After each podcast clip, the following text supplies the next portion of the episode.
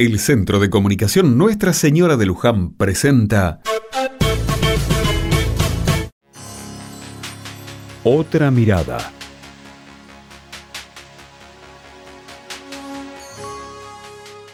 Este año tendrán lugar los Juegos Olímpicos 2024, oficialmente conocidos como los Juegos de la 33 Olimpiada. Está previsto que sean un evento multideportivo internacional que se llevará a cabo entre el 26 de julio y el 11 de agosto de 2024 en la ciudad de París, Francia. Y por París andará pegándose una vuelta también el fantasma de Eric Liddell, un personaje que participó en las Olimpiadas de 1924 en esa misma ciudad hace exactamente 100 años. Una vida muy interesante la de este atleta. Tanto es así que su epopeya olímpica quedó inmortalizada en el cine. Carrozas de Fuego ganó el Oscar a la mejor película extranjera en 1982. Pero, ¿quién era este Eric Liddell? Había nacido en China, donde su padre, pastor anglicano, llevaba adelante una misión. De adolescente fue enviado a Escocia y estudió en la Universidad de Edimburgo, donde también practicó rugby y formó el equipo nacional. Se destacaba por su velocidad. Nadie discutió su presencia en los Juegos Olímpicos de París 1924. Eran muchos los que lo veían como campeón olímpico de los 100 metros. No era para menos.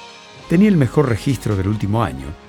Pero sucedió que esta carrera sería un domingo y las convicciones religiosas de Eric chocaban con la participación en este evento.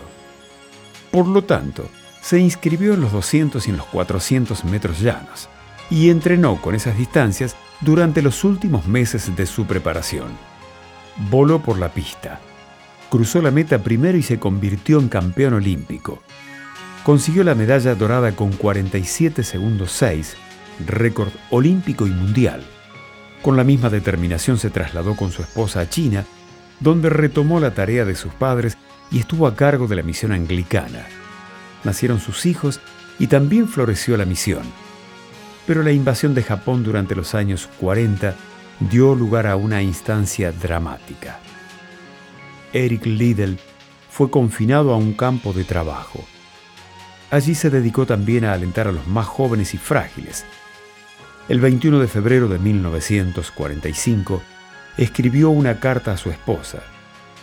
Le dice que está cansado, que debe ser el exceso de trabajo tal vez esté a punto de sufrir un colapso nervioso, pero que está tranquilo porque su entrega a Dios, a su misión, ha sido total, incondicional.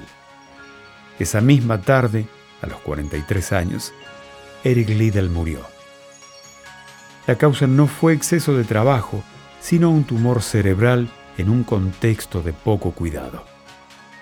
Competencia deportiva, convicciones, fe, generosidad.